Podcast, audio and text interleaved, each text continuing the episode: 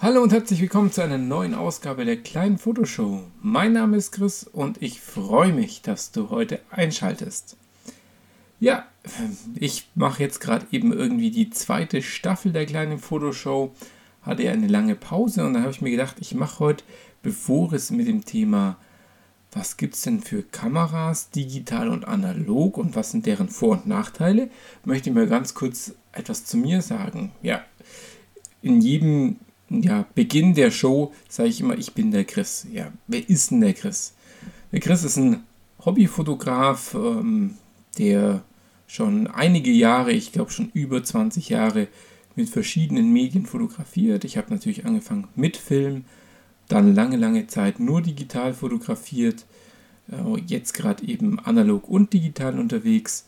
Ähm, ich würde jetzt sagen, ich bin nicht der beste Fotograf, ich liefere solide ab. Meine Bilder sind schön, ganz, manchmal ganz schön, manchmal sind sie auch nicht so schön. Ähm, mir ist wichtig bei der Fotografie Momente festzuhalten, Emotionen, Erinnerungen schaffen.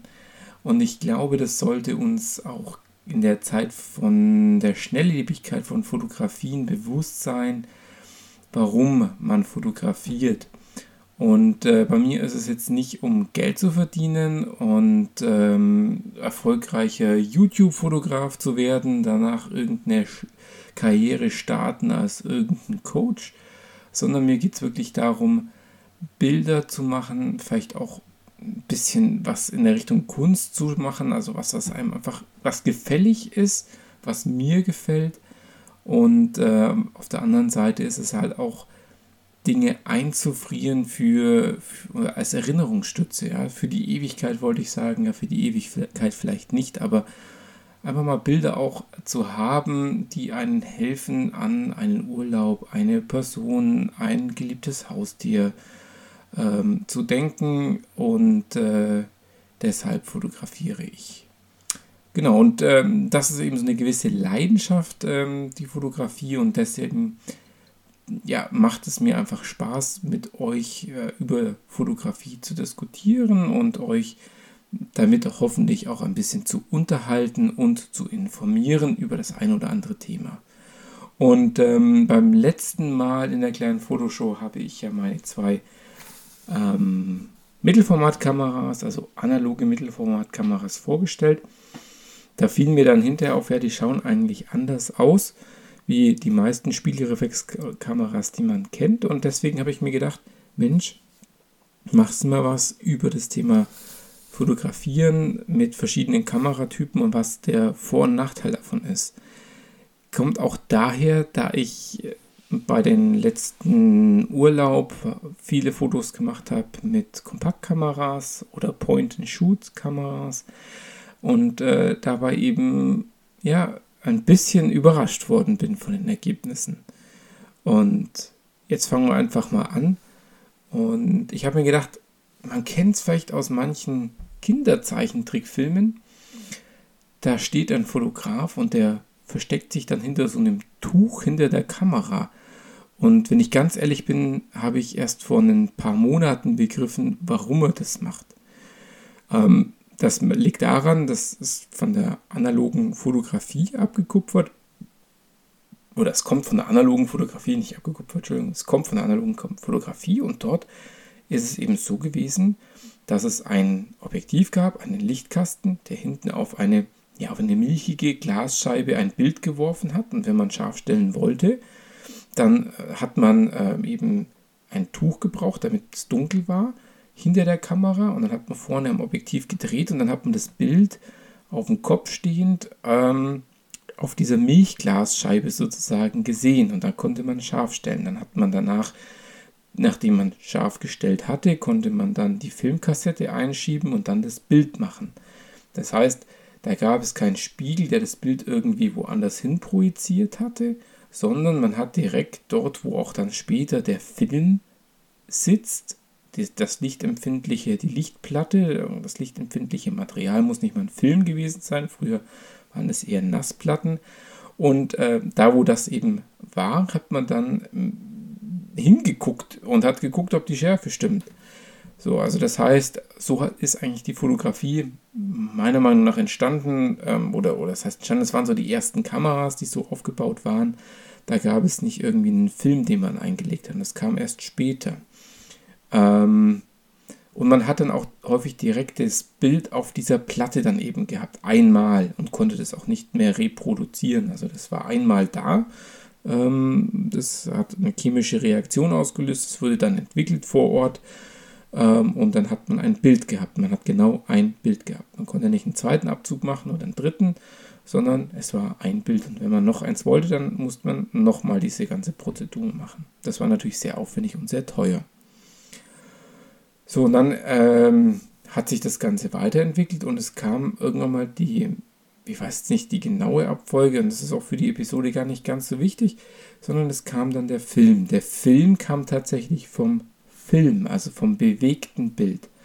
Da hat man ähm, natürlich eine Kamera gebraucht, wo ein, eine Emulsion, also eine Chemie drauf war, die lichtempfindlich reagiert hat und die man ähm, hinter dem Objektiv immer wieder wechseln konnte, das Bild. Also man spricht ja auch heute noch von Frames per Second, also Bilder pro Sekunde, FPS in der, ähm, auch in der digitalen ähm, Film, also wie viele Bilder die Kamera an der Sekunde gemacht hat.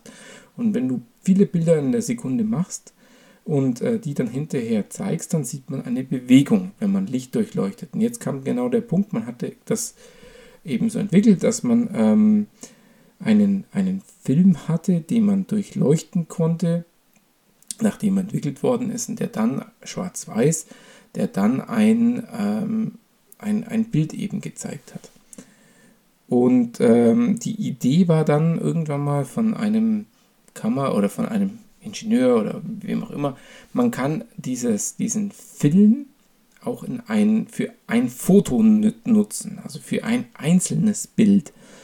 Und ähm, soweit ich weiß, waren das dann äh, die Firma Lights Leica, die so die erste Kamera auf den Weg gebracht hat, die eben diesen Film verarbeiten konnte, der aus der Bewegtbildfotografie kam.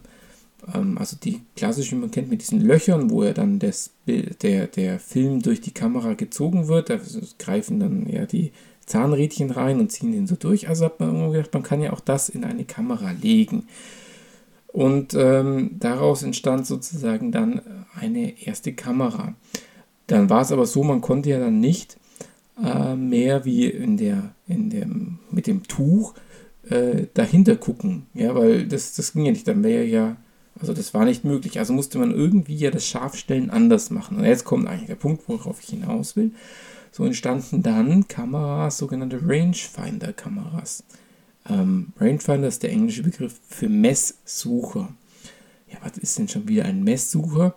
Ein Messsucher ist ähm, eine optische Einrichtung, mit der man Entfernungen schätzen kann. Das heißt, man hat ähm, zwei Bilder, die man über zwei verschiedene Optiken sieht. Und wenn man diese Bilder, dann dreht man an dem Rädchen und wenn dann die beiden übereinander liegen, das sind wie das komplett funktioniert, müsst ihr euch mal selber informieren. Und wenn eben diese zwei Doppelbilder übereinander liegen, dann ist das die Entfernung, die man von der Kamera bis zum ähm, Objekt, das man fotografieren möchte, sehen will. Das heißt, das war so eine, eine Möglichkeit, ähm, Entfernungen abzuschätzen. Das waren die ersten Kameras, waren aber so, dass dieser Entfernungsmesser, dieser Messsucher war gar nicht gekoppelt mit der Kamera. Das heißt, ähm, man hat sozusagen die Entfernung eingestellt über den Messsucher. Dann hat man das auf die Optik übertragen und die Optik war jetzt so gut einjustiert, dass wenn ich dort an dem Objektiv vorne einstelle, mein, Ob mein äh, Objekt ist zweieinhalb Meter entfernt, dann ähm, hat die, das Objektiv ein scharfes Bild geliefert für die Entfernung zweieinhalb Meter. So und ähm, das waren so, das ist immer noch wie eine, eine, eine Leica M. Ähm, hat dasselbe System, nur dass jetzt es eben noch so ist, dass wenn ich an dem Rädchen drehe, über einen Mechanismus in der Kamera, gleich die Entfernung am Objektiv mit eingestellt wird. Beziehungsweise ich glaube sogar, dass man bei einer Leica am Objektiv die Verstellung macht und äh, das dann übertragen wird auf den Messsucher, der dann die Entfernung einstellt, wenn das Doppelbild paarig ist.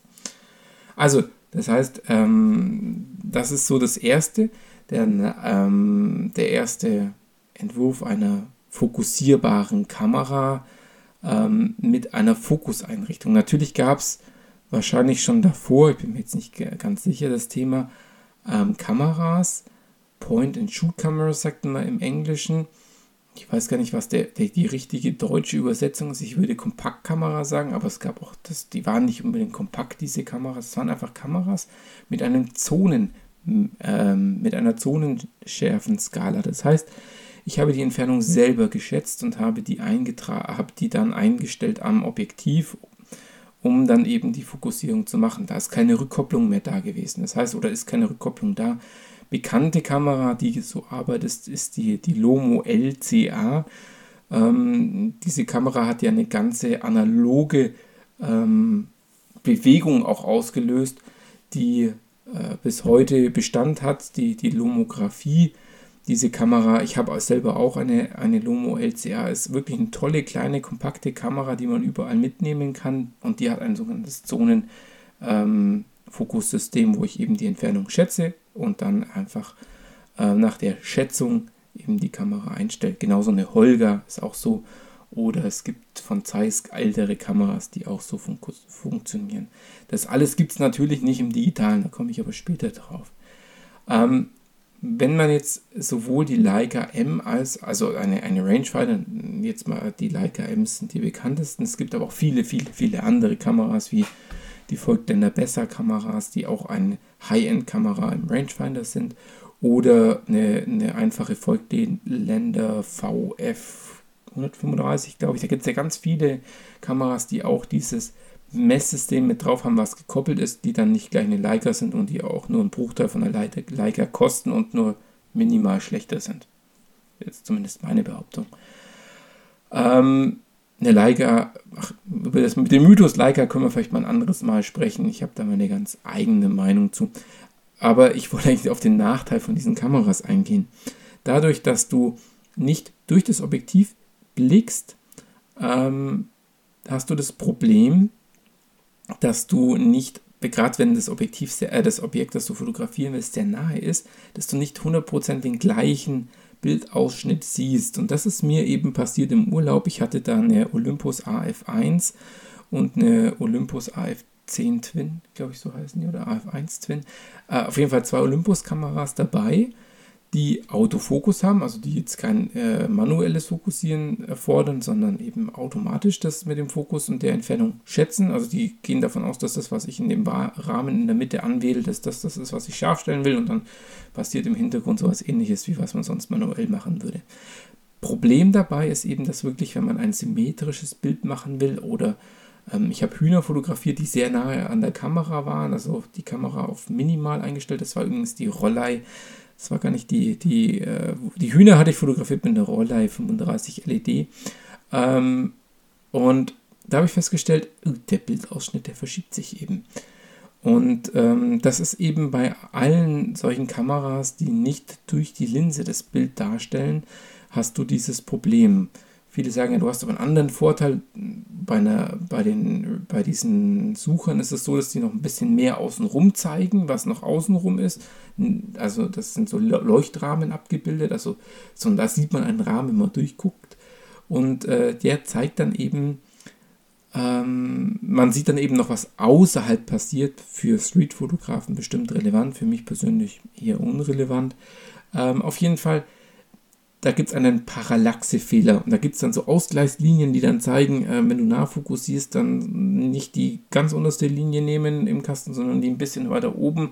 Und dann ist das ungefähr da, was dein Bildausschnitt ist. Also das ist mir bei 2, 3, 4, 5 Bildern, also wirklich bei einigen aufgefallen, dass meine Symmetrien, die ich machen wollte, nicht funktioniert haben, weil eben äh, durch den Parallaxefehler ähm, ja einfach, einfach der Ausschnitt etwas anders war.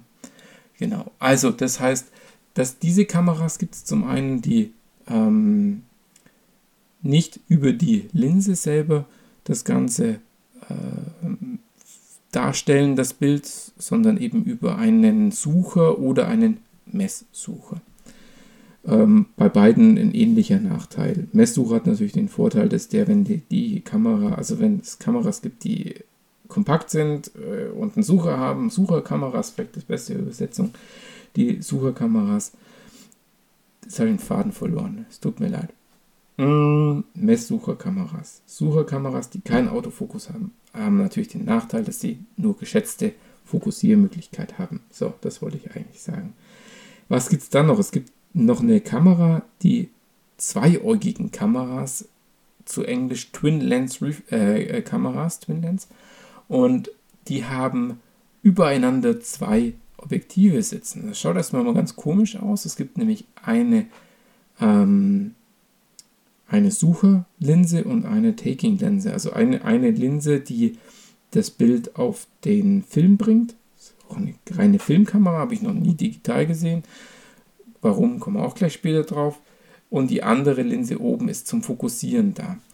Ähm, die Kameras sind, haben den Vorteil, dass die keinen Spiegel haben. Komme ich gleich später drauf, weil der Spiegel kann nämlich, wenn er hochklappt, zu Erschütterungen führen, das dann äh, zu einem Verwackeln vom Bild führt. Und zum anderen ist es halt, diese Kameras haben einen Spiegel, nämlich für die obere Linse und die untere Linse hat immer ohne groß was zwischendrin, außer natürlich der Blende, ähm, den Zugang zum Film. Ähm, das sind eben Kameras wie die Rollei Flex, äh, ganz bekannte Kamera, ähm, sind, sind sehr schöne Kameras. Ähm, auch hier gibt es ein Parallaxe-Fehler. Ähm, ansonsten hauptsächlich, oder gibt es glaube ich nur im Mittelformat, ich habe es noch nicht gesehen, eine im, im 35 mm Format, sondern eigentlich alles im Mittelformat. Ähm, ja, haben dann eben gerade im Mittelformat hat mit dem Spiegelschlag beim Öffnen eben Probleme, dass man dann Verwackelungen ins Bild kriegt. Jetzt kommen wir äh, zur bekanntesten Kamera, die es jetzt auch in der, in der digitalen Welt gibt, das ist die Spiegelreflexkamera, ähm, SLR-Kamera oder DSLR für die digitale Spiegelreflexkamera. Diese Kamera ist ähm, der Klassiker, ich glaube, unter den Kameras. Was ist der Riesenvorteil? Man sieht eins zu eins das, was hinterher aufs Bild kommt. Und deswegen bin ich auch persönlich großer Fan davon. Ich mag äh, den, den, den Messsucher nicht so sehr.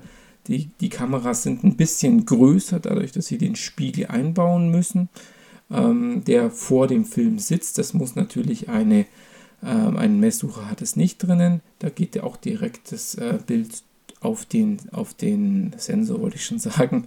Ja, kann man auch sagen. Ähm, Genau. Ähm, man bekommt eins zu eins das Bild, was man sieht. Das ist ein super Vorteil beim, beim Bild. Und zum anderen ähm, kann man auch verschiedene Brennweiten dann aufbauen und man sieht immer den Effekt sofort. Und das ist eben auch bei einem Messsucher ein Problem, dass sich dann die Leuchtrahmen einfach nur verändern und äh, man aber gar nicht wirklich ähm, das Bild dann größer sieht, sondern man sieht nur das ist jetzt dieser kleine Ausschnitt von dem ganzen Bild. Ähm, gibt vielleicht ein ein oder anderes System im, im Messsucher von den High-End-Kameras, die dann auch den, den Bildausschnitt ranzoomen, aber eben klassischerweise ist das ein Vorteil meiner Meinung nach von einer Spiegelreflexkamera. Auch wenn man zoomt mit einem äh, Objektiv, dann sieht man auch direkt, was passiert in seinem Spiegel, also in dem Bild, das über den Spiegel in den Sucher äh, projiziert wird, sieht man ganz direkt, was passiert. Und das war auch ähm, einer der Vorteile oder ist der Riesenvorteil eben, dass ich verschiedene Objektive anbauen kann. Ich kann ganz verschiedene Brennweiten kombinieren. Und äh, das war auch, als die Spiegel, äh, als die digitale Revolution in Anführungszeichen begonnen hat, oder digital sich immer mehr durchsetzten, waren das natürlich auch Kameras, die ähm, dann statt einem Film einen Sensor hatten. Und es gibt immer noch sehr viele Kameras, die auch noch so arbeiten. Ähm, allerdings, und jetzt kommt das Große, was eben äh, digital der Riesenvorteil ist, braucht man den Spiegel nicht, weil der Sensor kann man auch direkt auslesen und man kann ihn über ein Display, also Sucher, der dann ein Display ist, auch direkt anzeigen oder hinten, also entweder im Sucher oder man zeigt es hinten auf der Kamera auf dem Display an. Und diese, äh, dadurch, dass die Sucher-Displays immer besser wurden, diese kleinen, klitzekleinen Sucher, ähm, war es dann irgendwann mal gar nicht mehr nötig, diesen Umweg über den Spiegel zu gehen und so setzten sich immer mehr die Kameras durch, die ähm, dann gar keinen Spiegel mehr hatten. Die Sony Alpha 7, die Olympus OMD EM1. Jetzt hat sich, glaube ich, mein Rechner verabschiedet. Doch, er macht weiter. Gut, da ging, oh, Entschuldigung, da ging nur der Bildschirmschoner an. Ähm, so, die Olympus-Kameras, das waren so die ersten Kameras ohne Spiegel. Die Nikon 1, die ersten Versuche von Nikon ohne Spiegel. Die bauen im Endeffekt genauso wie eine Messsucherkamera auf. Das heißt, äh, Objektiv direkt an den Body dran und ans Gehäuse angeschraubt, kein Spiegel mehr, nichts mehr dazwischen, nur noch ein Filter zum Teil, der ein paar digitale Effekte rausfiltern soll und das war's. Und dadurch wurden die Kameras wieder kompakter. Und ähm, ja, die, die, der Trend und auch alle anderen Kameras von deinem Handy funktioniert genauso. Er leerte den Sensor aus und zeigt es dir auf dem Display an. Die Kamera, die Kompaktkamera, wertet direkt den Sensor an, zeigt es auf dem Display an. Eigentlich sind alle Kameras wie eine Messsucherkamera aufgebaut. Eine Systemkamera äh, unterscheidet sich dann nur noch dadurch, kann ich die Objektive wechseln oder kann ich sie nicht wechseln. Die Kameras unterscheiden sich dann, wie groß ist der Sensor dahinter dran. Bei einer Pentax Q, die ich mal vor, vor ein paar Jahren hatte, war der Sensor an der Wechselobjektivkamera äh, winzig klein, so groß wie in einem Handy wahrscheinlich heute. Dann äh, eine APS-C-Kamera wie meine Fuji X-T20 ähm, hat einen, einen Sensor dahinter, der halb so groß ist wie der der Vollformatkameras. Dann gibt es natürlich die Vollformat-Fraktion Panasonic S1, Nikon Z, Olympus R, äh, Entschuldigung, nicht Canon R. Ähm, also eine ganze Menge äh, Hersteller haben mittlerweile diese Systemkameras, weil diese Displays in den Suchern so gut geworden sind. Und ja, warum brauche ich denn den Sucher? Mir wird das Bild doch in einem Display hinten angezeigt. Ja, das ist, glaube ich, Philosophie-Sache, beziehungsweise wenn du wirklich draußen fotografierst und du hast ähm, helle Sonne, dann erkennst du in diesem Sucher einfach viel besser das Bild. Du hast keine Spiegelungen drauf, du kannst einfach schön dich konzentrieren auf das, auf das Bild im Sucher. Noch dazu für mich ein Riesenvorteil der Systemkameras von heute ist, dass du einen Bildlook schwarz-weiß oder eine Filmsimulation, wie sie bei den, Sony, äh, bei den äh, Fujis gibt, die siehst du direkt. Du siehst direkt, was hinterher dein Bild äh, sein wird. Über den Spiegel erkennst du ja immer nur das real vorliegende Bild. Das heißt, wenn du die Belichtung zum Beispiel kompensieren willst, nach oben oder nach unten, also das Bild heller oder dunkler machen möchtest, dann siehst du das erst, wenn du den Auslöser gedrückt hast und hinten auf dein Display guckst. Bei einer Systemkamera siehst du es direkt live in deinem, ähm, in deinem Sucher. Und das sehe ich eben ein, ein Riesenvorteil. Und so kann es auch nicht passieren, dass du dieses, diesen Effekt hast wie bei einer Messsucherkamera mit Film oder einer ähm, Kompaktkamera mit Film, dass du ein Problem mit, der, mit dem Bild, äh, mit der Bildgestaltung bekommst. Das ist eigentlich bei diesen digitalen Kameras heute, what you see is what you get. Also das, was du siehst, das bekommst du hinterher auch auf den Sensor. Da gibt es nochmal so ganz kleine Bereiche, die man vielleicht äh, nicht ganz so äh, noch draufkriegt oder, oder weniger draufkriegt, aber das ist meistens irrelevant. Genau, das waren so diese äh, Kameratypen, über die ich heute reden wollte. Und jetzt habe ich schon ziemlich lang geredet und ich hoffe, es war für euch was dabei. Ihr konntet was mitnehmen und ich hoffe, ich konnte euch in diesen fast 25 Minuten ein bisschen unterhalten. Ähm, ich werde die nächste Folge, glaube ich, etwas kompakter und kürzer halten. Da geht es darum, geplant wie Musik mich in, zur, zu Fotos inspiriert. Und wenn es euch interessiert, dann schaltet nächste Woche ein. Ähm, es gibt zu dieser Folge auch nochmal, wo ich die Kameratypen ganz kurz mit äh, ein paar Bilder beschreibe, auch einen Blog-Eintrag auf der Homepage. Ähm, das ist äh, die-kleine-photoshow.webly.com und es gibt die Möglichkeit, mich über Instagram zu kontaktieren. Da bin ich the underline Fotonerd. Und äh, auch sonst kannst du bei mir im Blog-Kommentar einfach ähm, eine Nachricht schicken auf der Homepage. Ich wünsche euch eine tolle Woche. Geht raus, fotografiert. Äh, Motive gibt es überall. Bis bald. Der Chris. Ciao.